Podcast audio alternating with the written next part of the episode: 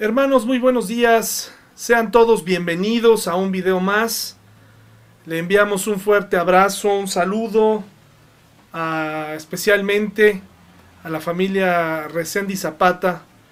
Estamos con ustedes, hermanos, no están solos.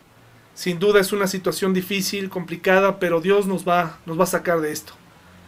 Eh, quiero recordarles que el compromiso que tuvo Vicente en el ministerio que desarrolló durante mucho tiempo en la iglesia donde estuvo, es de esa clase de ministerios que hacen que una iglesia grande o pequeña permanezca y precisamente personas como él eh, son aquellas por las cuales una iglesia se hace grande, por el compromiso, el nivel de compromiso que, que mostró durante este tiempo. Probablemente los hombres Podemos ser injustos y olvidar lo que hicimos, lo que hicieron para el Señor, pero Dios no lo olvida. Entonces, hermanos, vamos a estudiar la palabra de Dios en esta mañana y para esto les invito a ir a 1 de Juan 2.6. Primero de Juan 2.6, hermanos. Vamos a empezar ahí en esta mañana, hermanos y hermanas. Primero de Juan 2.6. dice así. Empezamos con un reto, hermanos, un reto muy importante. Los que dicen que viven en Dios deben vivir como Jesús vivió. Ya hemos tocado este versículo, ya hemos hablado de este versículo varias veces. Es un reto para todos aquellos que nos eh, hacemos llamar discípulos, seguidores de Jesús. Este es el gran reto que tenemos por delante. Andar como Jesús anduvo. Y por favor no lo saque de proporción. Sabemos que la vida que el Señor Jesucristo eh, llevó fue perfecta. Pero tampoco debemos minimizar ni desanimarnos pensando que porque era, fue una vida perfecta nosotros no lo vamos a poder lograr. Sencillamente tenemos que ajustar y, y darle la dimensión correcta. Es decir, no podemos buscar menos. No podemos buscar menos, hermanos. Tenemos que, esa debe ser la meta, parecernos a Él. No podemos buscar menos. Esa es, ese es el parámetro que debemos buscar los creyentes. Ahora, hermanos, todos fuimos llamados a ser discípulos y seguimos siendo discípulos. Es decir, no hay jerarquías. Si bien se demanda de los que llevamos ya mucho tiempo en el cristianismo, pues cierto crecimiento, eh, por sentido común, un crecimiento normal, natural, como el niño que crece y que nace, pues eh, a menos que tenga alguna situación eh, que le impida el conocimiento, pues una persona cuando nace se desarrolla normalmente a menos que encuentre algún impedimento físico, etc. Lo mismo sucede en la vida cristiana. Cuando usted nace de nuevo, pues se pide que usted venga al conocimiento de Dios y que crezca en una relación personal con Él y nunca dejará de ser discípulo. Si tú eres un pastor, si tú eres un maestro de una escuela dominical o le das una lección a adultos, recuerda, tú no has dejado de ser discípulo, tú sigues siendo un discípulo, yo sigo siendo un discípulo. Esto es muy importante que lo recordemos porque sí marca una diferencia. Hay creyentes que piensan que porque ya eh, dan clases, pues ya pasaron y trascendieron esta etapa de ser discípulos, pero esto es una mentira. Todos, todos, absolutamente todos, tenemos que seguir con esta actitud de aprender Dejarnos, eh, dejarnos ser enseñados y no solamente estar enseñando, tener una actitud de discípulo. ¿Correcto, hermanos? Esto es muy importante. Todos fuimos llamados a ser discípulos. No hay jerarquías. No te comportes pastor, no te comportes maestro como si tú ya lo supieras todo. Ahora, qué interesante porque el parámetro que tenemos pues no es nada sencillo. Sabemos que el pecado de inmediato ya nos pone ese freno, pero recuerda, el límite pues es precisamente el ser lo más parecidos al gran, al gran maestro, al rey de reyes, al Hijo de Dios. Y podemos lograrlo si buscamos su rostro. Vayamos a Efesios 4, 13 y 15, por favor. Y estoy sentando las bases, no se me ha olvidado que hoy vamos a hablar de Giesi. Pero esto es muy importante que primero establezcamos estas, estas, eh, este pensamiento, esta serie de versículos, tener una actitud de discípulo, recordar que la meta es parecernos y andar como Jesús anduvo en la tierra, eso de inmediato pone nuestros pies en, en su lugar en la tierra para no creernos más que otros, ¿verdad? Y Efesios 4, 13 al 15 nos recuerda algo muy importante. Efesios 4, 13 al 15 en la nueva traducción viviente dice así, ese proceso continuará hasta que todos alcancemos tal unidad en nuestra fe y conocimiento del Hijo de Dios que seamos maduros en el Señor, es decir, hasta que lleguemos a la plena y completa medida de Cristo. Entonces ya no seremos inmaduros como los niños, no seremos arrastrados de un lado a otro ni empujados por cualquier corriente de nuevas enseñanzas, no nos dejaremos llevar por personas que intenten engañarnos con mentiras tan hábiles que parezcan la verdad, en cambio hablaremos la verdad con amor, y así creceremos en todo sentido hasta parecernos más y más a Cristo, quien es la cabeza de su cuerpo, que es la iglesia. Entonces, ¿qué es lo que nos dice? En primer lugar, Efesios 4, 13 al 15, cada vez debemos parecernos más a Él, hermanos, ¿verdad? Parecernos más a Él mediante el crecimiento y la madurez natural. Natural, no lo podemos forzar. Si usted está en crecimiento, está llegando a la iglesia, eh, pues no espere eh, tener todas las respuestas en una semana o en un mes, ni siquiera en un año. Es, una, es, una, es un avance natural. Yo recuerdo los primeros días, eh, hace tan solo en esta semana, mi pequeña estrenó su triciclo y la saqué. ¿Y sabe qué? Fue lo primero que hice, pues comenzar a tratarla como si ella hubiera nacido en triciclo diciéndole, ya, pues órale, apúrale. Y de pronto recordé, tan solo tiene cuatro años y es de las primeras veces que se sube a un triciclo. Naturalmente aprenderá, naturalmente avanzará. Lo único que tengo que hacer es seguir, seguir eh, facilitando, pues que ella se suba al triciclo, ¿verdad? Es lo que tenemos que hacer. Eh, entonces lo mismo es en la vida cristiana. ¿Quieres crecer? Sigue alimentándote. ¿Quieres crecer? Sigue estudiando la Biblia. Sigue asistiendo a la iglesia. Síguete alimentando. Si no, pues algo me estoy adelantando, pero la fe y el crecimiento no se contagian. Si en tu casa vives con alguien que estudia la Biblia o con alguien que va a la iglesia continuamente, pues no te vas a contagiar. Eh, no, no sucede así. Entonces Efesios nos invita a parecernos cada vez más al Señor Jesús. ¿Te das cuenta de, del reto que tenemos por delante? Parecernos al Señor Jesús y andar como Él anduvo y llegar a esa medida y por lo tanto tener paciencia para quienes no han podido llegar o aún están batallando para llegar. ¿De acuerdo? Pero partimos del hecho que todos los que asistimos, tú que estás viendo este mensaje y que eres creyente, doy por hecho que tú te encuentras en este proceso de crecimiento. Es un proceso. No te dejes engañar que de pronto ya quieren ver resultados de un día a otro. Eh, eso no es natural, es poco a poco y, es un proceso de entendimiento y es el acompañamiento que el Espíritu Santo te va a ir dando en tu vida. Ahora otra cosa muy importante, recordemos y recapitulemos. Primero, seguir sus pasos, seguir como él anduvo, seguir su ejemplo. Él es el ejemplo perfecto. Número dos, parecernos más a Él. Eh, y esa es la medida, eh, según Efesios, que, a, la que tenemos que llegar. Y, y, después, hermanos, Filemón 1, del 6 al 7. Filemón 1, del 6 al 7. El único capítulo que tiene Filemón, pero que a mí me impactó cuando lo leí en la nueva traducción viviente.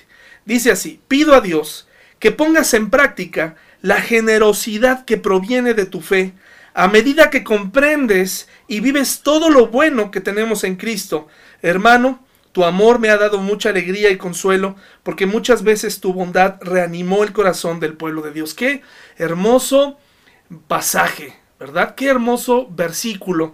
Dice, pido a Dios que pongas en práctica la generosidad que proviene de dónde? De tu humanidad, que proviene de ti mismo porque naciste y fuiste educado por gente generosa, no, proviene de tu fe, es decir, que tenemos esperanza cuando nos encontramos a una persona que probablemente no es generosa, el Espíritu Santo puede hacer que sea generosa. Que una, una, pareja, un matrimonio que está pasando por problemas, un esposo áspero, una esposa áspera, puede llegar a amar a través del Espíritu Santo. Él puede generar esto en nosotros.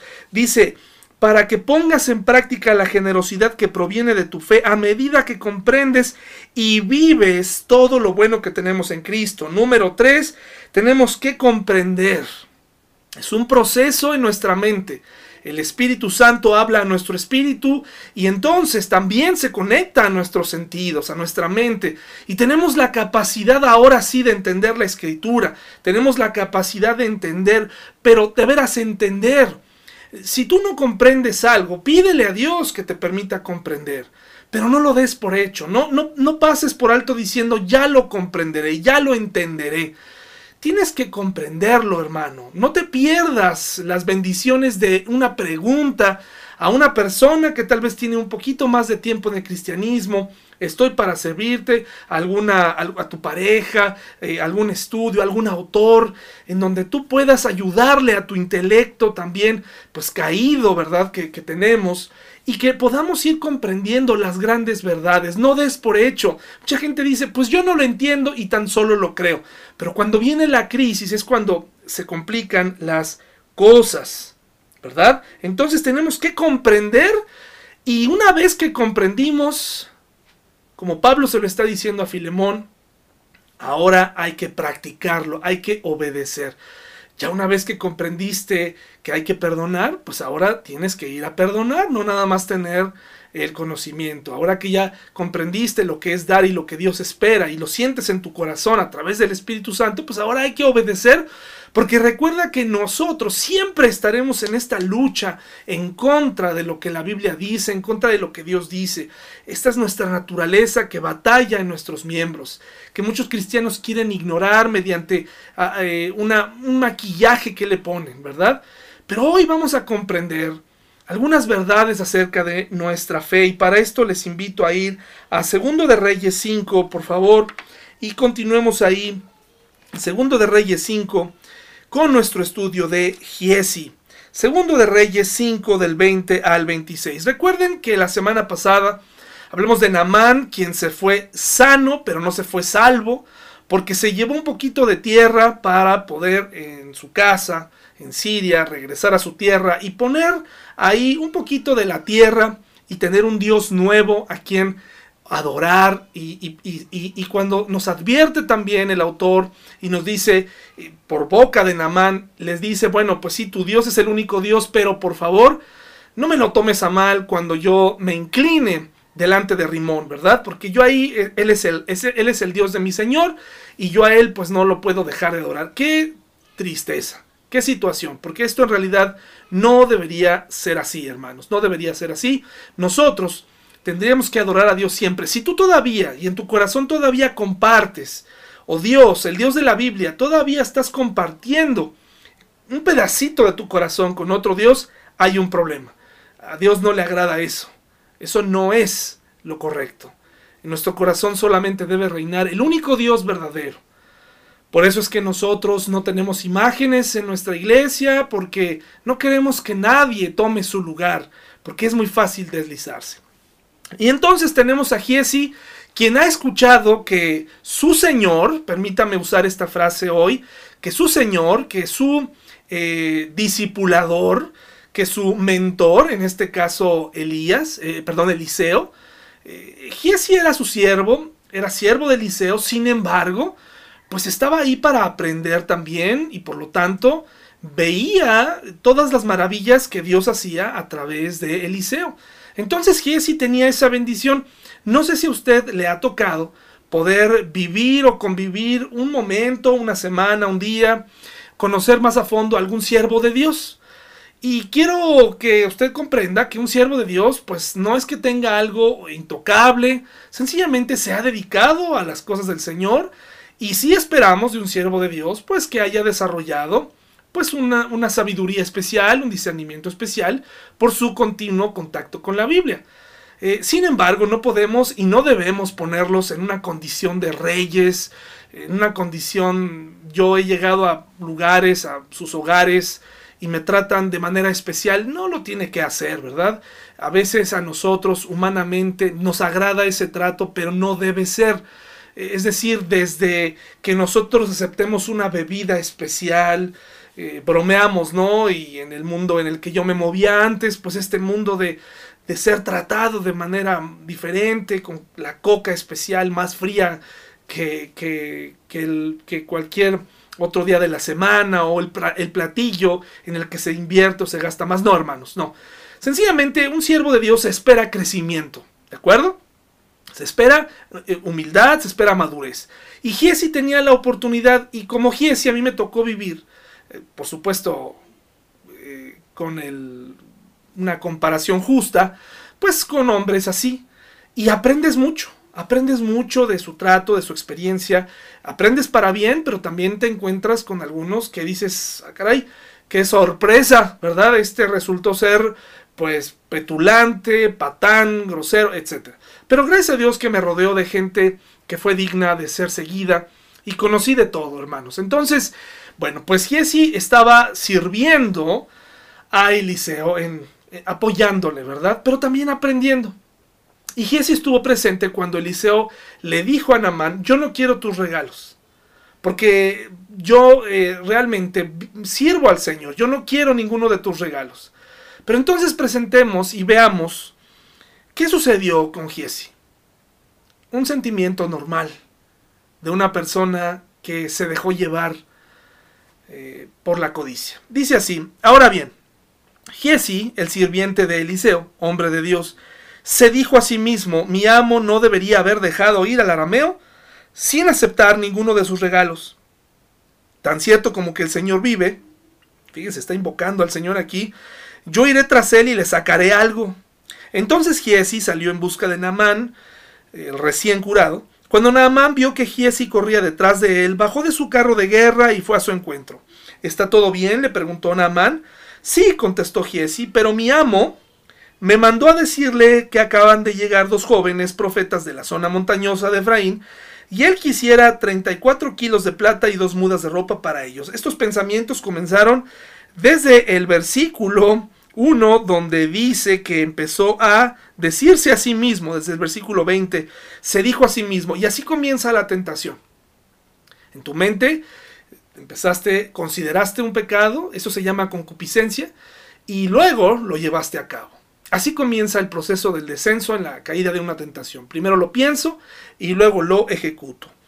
Fíjense, entonces, aprovechando la vulnerabilidad de Namán, pues eh, que en este momento Namán estaba completamente abierto a cualquier petición porque iba muy agradecido por la sanidad recibida a través de Eliseo, por supuesto, venía, provenía de Dios. Entonces dice aquí, por supuesto, versículo 23, llévate el doble de la plata, insistió Namán.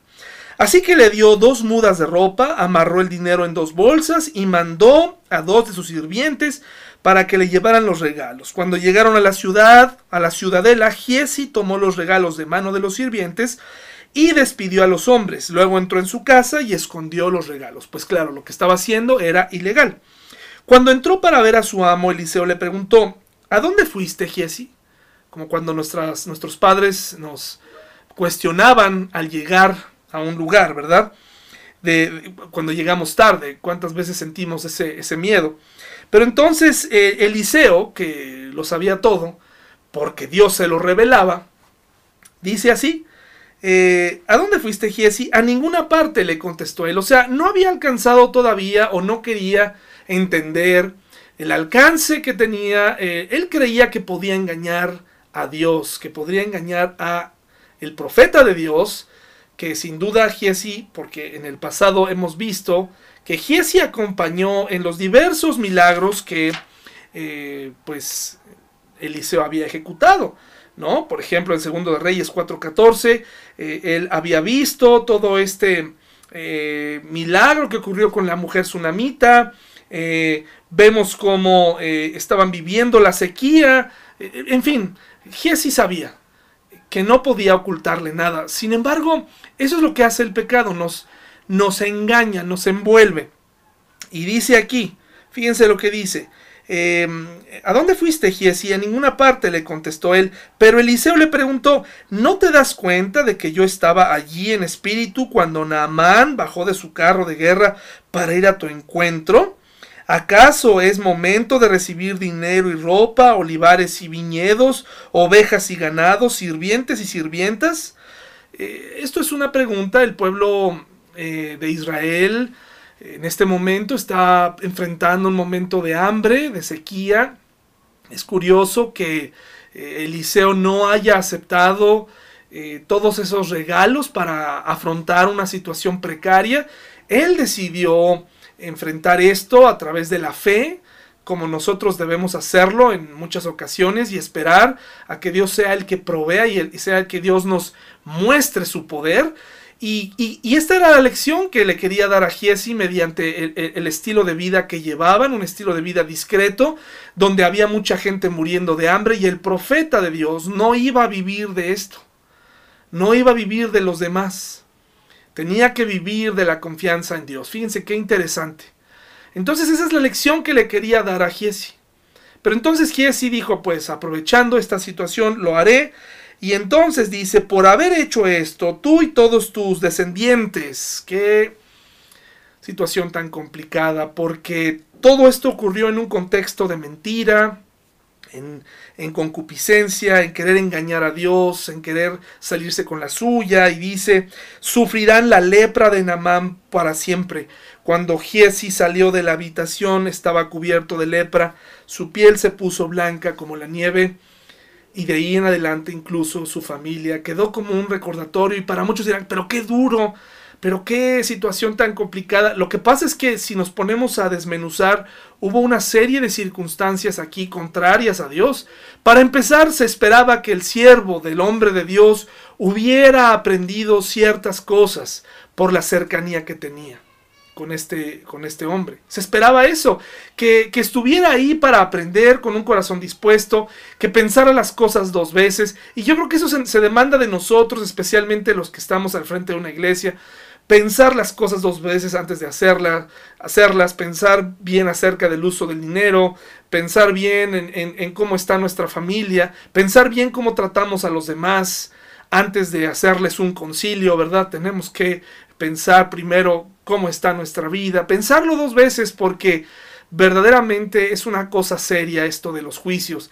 Y entonces aquí la mentira, el, pretender engañar a Dios, hermanos, esto es algo que, que tenía que ser castigado. Yo sé que para muchos puede ser excesivo, pero hermanos, estamos hablando de un hombre que caviló y que abusó de un hombre vulnerable. Un hombre que si bien tenía posesiones y que había destinado eso para regalarlo, no tenía, él no tenía ningún derecho sobre eso, porque de alguna u otra manera Giesi estaba representando al hombre de Dios, y, por otro lado, pues eh, eh, el profeta eh, estaba representando de alguna otra, otra manera a Dios. Entonces era una cadena de mentiras. De alguna manera tenía que deslindarse de esto y se tenía que hacer justicia. Ahora, ¿qué nos enseña este pasaje y qué relación tiene con los pasajes del Nuevo Testamento que acabamos de leer? Si bien el Espíritu Santo en el Antiguo Testamento venía, iba y venía y no estaba de manera permanente, hay cosas que sí tenemos que entender, principios que sí se aplican a nuestra vida. Por ejemplo, hermanos, la espiritualidad no se contagia. Es decir, no importa cuántas veces o cuánto tiempo inviertas con alguien que es más espiritual que tú, es una palabra muy gustada entre el mundo cristiano, e, e, eres espiritual o, eres carnal, ¿verdad? Pero quiero decirte algo, la espiritualidad no se contagia. No es algo que tú adquieres eh, por, convivir con un pastor, con una maestra, eh, con una persona que hable de cierta manera, porque es difícil, eh, perdón, es muy sencillo confundir la espiritualidad con un vocabulario agradable, con un vocabulario bonito, con muchos versículos, adornado con palabras que se utilicen en la, sobre todo en la, en la Reina Valera, ¿no? Utilizar esas, esas, esas palabritas y acomodarlas en un enunciado humano, pues pareciera que estamos dando una imagen de espiritualidad, pero no es así. La espiritualidad no se contagia. La espiritualidad, no se pasa por juntarme con alguien así. Es verdad que hay influencia, sí, pero Giesi vivía con el siervo de Dios y no se contagió de espiritualidad. Eh, tan solo los discípulos convivieron durante tres años con el, el rey de reyes, con el maestro, con el hijo de Dios y no se contagiaron de espiritualidad.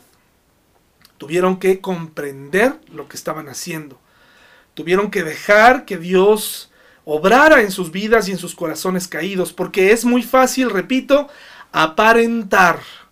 Es fácil aprenderse un vocabulario, es fácil hablar y comportarse. Mucha gente confunde espiritualidad con educación o con pericia para hablar, con elocuencia para hablar. Dice, ah, es que ese hombre es muy espiritual. Ten cuidado, eso no es espiritualidad. La espiritualidad no se imita. Bueno, se puede imitar, pero no es algo para imitarse porque es cosa seria. La espiritualidad nos lleva a tomar decisiones correctas, a ser maduros. Eh, la falta de espiritualidad o la falta de crecimiento nos lleva a ser inmaduros. Sencillo, no hay más. Hay pastores inmaduros, lo sabemos. Por supuesto que sí, empezando por mí, hay, hay, inmadurez en mi vida que tiene que quedarse atrás, estoy consciente de eso, pero no puedo ponerme a imitar a otros. Hermano, es increíble esta fijación que tienen algunos jóvenes y no se dan cuenta tal vez de lo parecido que hablan a sus maestros. Incluso sus esposas hablan igualito que ellos. Imitan imitan porque creen que esa es la manera. No han comprendido el mensaje, tal vez hasta incluso son modos groseros, pero lo imitan, imitan a modelos de enseñanza. Se desaparece totalmente esa, esa naturalidad de un, un discípulo. Disipan cualquier personalidad y, adoptan otra, imitan la espiritualidad, la forma de orar, la forma de hablar, la forma de expresarse. Se terminaron los estilos porque también no se les permite moverse de un lado a otro por temor al regaño. Por cierto, usted no le tenga miedo a los pastores. Si usted le tiene miedo a su pastor y ya usted rebasó el límite del respeto, es decir, ya no le tiene respeto, sino le tiene miedo, algo está pasando mal, algo, algo está haciendo mal usted porque ninguno de nosotros le podemos infundir temor. Si un pastor lo visita en su casa, no esconda nada, hermano. Usted es como es, no esconda nada. Pero hay quienes preparan su casa, están imitando a otros, escondiendo sus debilidades para ser aprobados por un hombre. La espiritualidad no se compra como lo intentó comprar eh, Simón el Mago, ¿se acuerdan? Para eh, poder sanar a otros, el Espíritu Santo. La, espiritualidad no se compra con estudios, metiéndose a institutos. La, espiritualidad no se compra. El crecimiento, y por espiritualidad me estoy refiriendo a toda esta buen discernimiento para tomar decisiones, la madurez cristiana, no se compra, hermanos, con cursos caros, con institutos, con, con, con lo que muchos hombres quieren y mujeres quieren comprar espiritualidad. Y sienten que, son mejores que otros por hacerlo, por invertir más tiempo eh, con, cursos, con universidades, con, institutos bíblicos, con una Biblia, con un montón o, con un montón de literatura, hermanos. La espiritualidad no se compra. Eh, no es así.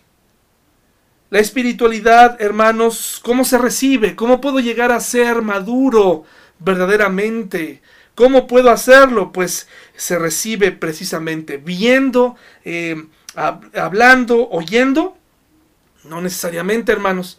Mucha gente viendo imita, hablando imita, oyendo y repitiendo. No, hermanos, no es así.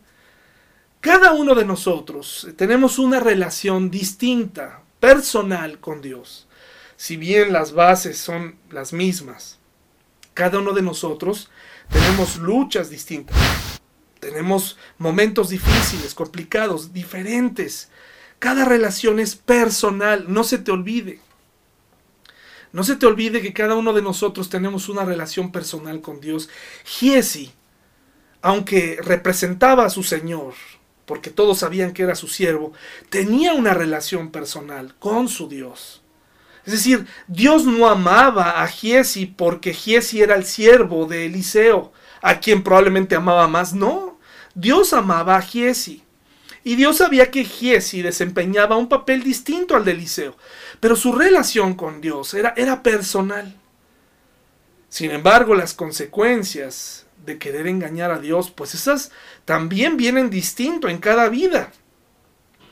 Y tenemos que pagarlas en caso de violar los preceptos que Dios pone delante de nosotros, pero no se te olvide que tenemos una relación personal con Dios. Y puede llegar a ser tan íntima y tan estrecha como tú quieras. No depende de que yo la califique o que alguien la califique. O a cuántas reuniones asistes. O en cuántas, eh, cuántas oraciones haces al día. O cuántas páginas de la Biblia eh, lees. O cuántos versículos te sabes. Esa no es la espiritualidad, porque tú puedes saber todo eso, pero a la mera hora te vas a comportar como un incrédulo o vas a usar la Biblia como un arma. Y eso es peligroso. La vida espiritual, hermanos, la madurez espiritual proviene de Dios. De ahí viene la vida espiritual y es natural. Es un proceso natural. Es gratuita, es auténtica, es libre de engaño. Se da, es decir, vemos a una persona dando fruto Vemos una persona transformando su manera de pensar. Vemos una persona teniendo actitudes distintas.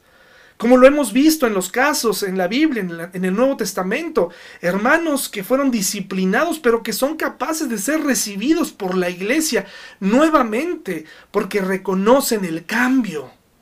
Es algo natural, pero las iglesias a veces estamos más preocupadas por ver a, cristianos homogéneos, ¿no? Todos igualitos, sentaditos, pensando de cierta manera, incluso que se disipe cualquier, eh, cualquier risa, que, que vivamos bajo una opresión de espiritualidad, falsa espiritualidad. Pero si estamos hablando de que la espiritualidad está relacionada al Espíritu Santo, la Biblia nos dice que el Espíritu, donde está el Espíritu, ahí hay libertad. ¿Para qué? Para vivir, para sonreír, para gozarnos, para disfrutar de la vida, porque no estamos aquí hermanos, para contar solamente tristezas, también para contar victorias y para disfrutar de lo que Él nos da, sea mucho o sea poco.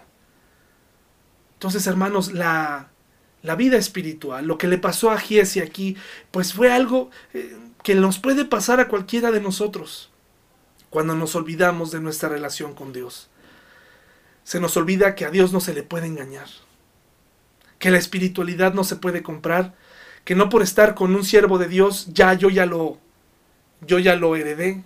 Yo conozco gente que trabaja en iglesias yo conozco eh, secretarias que trabajan en iglesias. Conozco asistentes de pastores. Conozco personas que están cerca y ¿saben qué? Tristemente, muy tristemente, no se han contagiado. A veces no es culpa del, del, pastor, porque a veces también el pastor pues no tiene o no muestra mucha espiritualidad. Pero también conozco esposas de pastor que han imitado la fe, pero que cuando se ha necesitado madurez de parte de ellas, no la tienen. Porque esa esposa de pastor también tiene una relación personal con Dios. Conozco hijos de pastor comportándose de manera terrible, porque esa relación no es a través del papá, es a través de ese hijo con Dios. Y ahí es donde tenemos que llevar a nuestros hijos, y ahí es donde tenemos que llevar a nuestra iglesia, a tener una relación con Dios hermanos. De otra manera pasará lo que Giesi. Aprovechó su condición, aprovechó las circunstancias a su favor y fue y estafó a este hombre y lo que sacó fue precisamente una enfermedad terrible, agónica, lenta. Una vida en donde él iba a poder reflexionar lo que le costó esta decisión loca. La vida espiritual es luchar, hermanos, contra nosotros mismos, pero también es crecer, es obedecer teniendo convicciones. Es buscar a Dios, hermanos, cada día, cada vez que te levantas.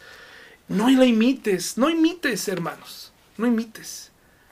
Tú tienes una relación con Dios. Solamente hay alguien que nos invitó a imitarlo y esa persona fue Jesús. Y dijo que lo invitáramos a Él, ¿verdad?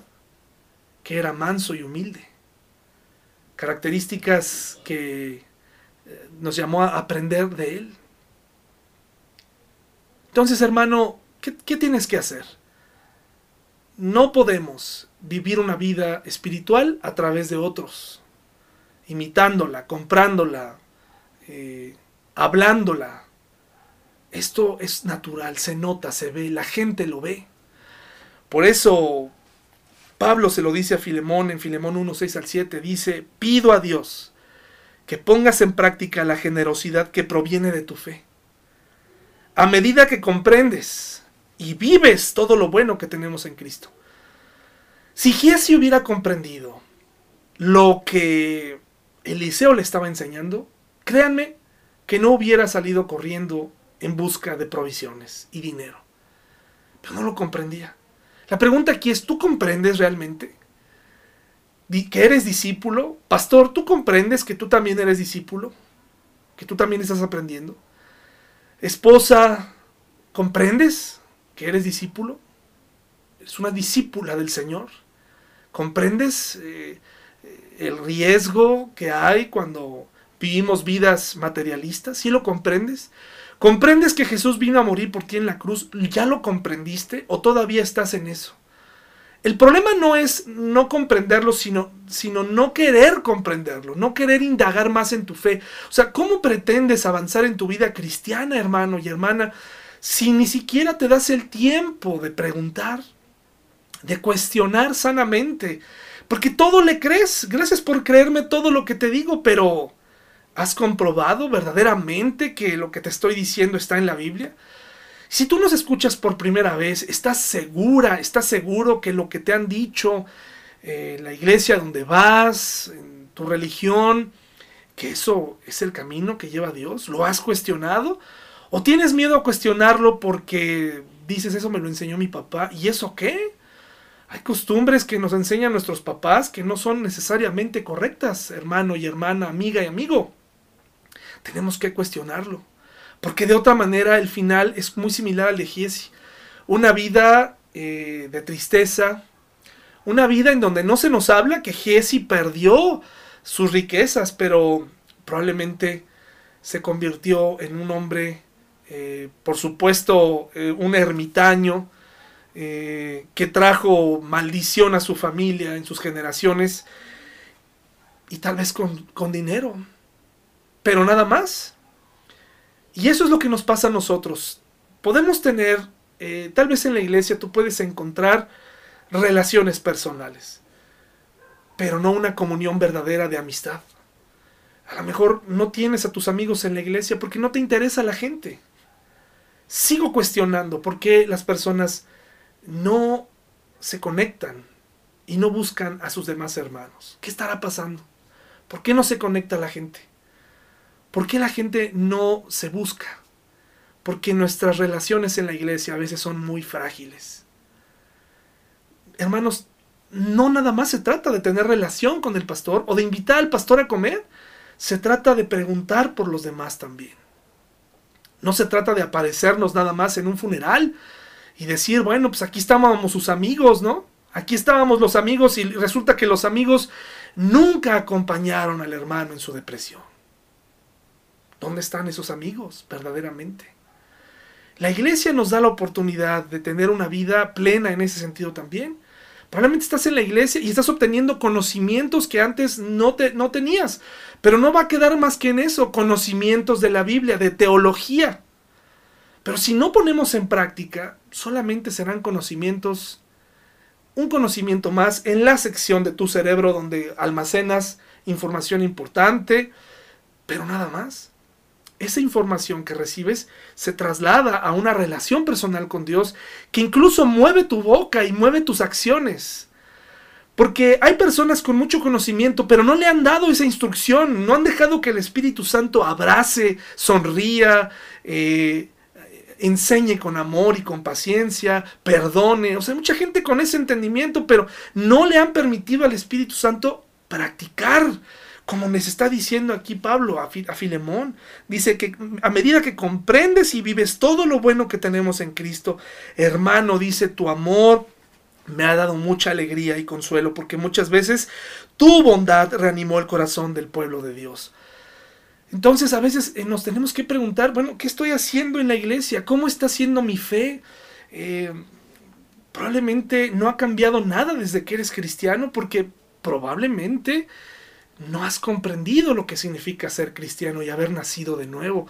Eh, estás muy ocupado decidiendo en qué momento sí, en qué momento no, hermano. Eso, eso no solamente es triste para la iglesia, pero también habla de tu corazón. También habla de que no has comprendido muchas cosas, que nos necesitamos unos a otros, que necesitamos eh, ayudarnos mutuamente. Y por otro lado, buscas tal vez tener relación con algunos a quienes tú consideras más espirituales o dignos de confianza, pero recuerda la espiritualidad no se contagia. O tal vez estás aprendiendo un nuevo lenguaje como el que les gusta usar a muchos hermanos con palabras muy lindas como hermano, Dios te bendiga, eh, casi casi algunos dicen sean bienaventurados o casi casi hablan todos con palabras estructuradas de la Reina Valera, repito, porque Hermano, yo no entiendo por qué usas un lenguaje tan religioso, extraído de la Reina Valera, cuando Dios te ha dado un cerebro para procesar una palabra de aliento en, el, vaya, en, el, español latinoamericano. ¿Por qué no le dices a alguien, quiero llorar contigo, quiero estar contigo acompañándote a través de este dolor, quiero ayudarte, cuentas conmigo? Hermano, la espiritualidad no es nada más leer y repetir, es leer y comprender, es oír y comprender y poner en práctica y obedecer. No vaya a ser que nos pase como a Giesi, que se nos haga fácil y que el tiempo exhiba que en realidad Giesi no había entendido nada. Había momentos en su vida en que pareciera que sí, pero al final lo que más pudo fue lo que él entendía. Estamos viviendo una situación difícil, necesito el dinero, este profeta no lo aprovechó, yo sí lo voy a aprovechar y voy a salir corriendo y voy a hacer lo que, lo que tenga que hacer. Nadie se va a dar cuenta. Y ese es el problema, que al final queremos salirnos con la nuestra y queremos pretendemos engañar a Dios. ¿A quién vamos a engañar, hermanos? No podemos engañar, dice la palabra de Dios que no importa dónde nos pongamos, Él ve todo. No importa dónde vayas. No importa qué tan, eh, en qué búnker te metas, en qué cueva te metas, Dios lo ve y lo sabe todo. Y lo triste es, eh, ¿por qué estar escapando de Dios cuando Dios mismo quiere bendecirte y darte una vida espiritual? Porque acuérdate que antes estábamos muertos, espiritualmente hablando. Si ahora estás vivo, da señales de vida y de vida espiritual, como Filemón, y no te conviertas en un Giesi que no comprendió nada. Que Dios te bendiga, hermano. Nos vemos el miércoles.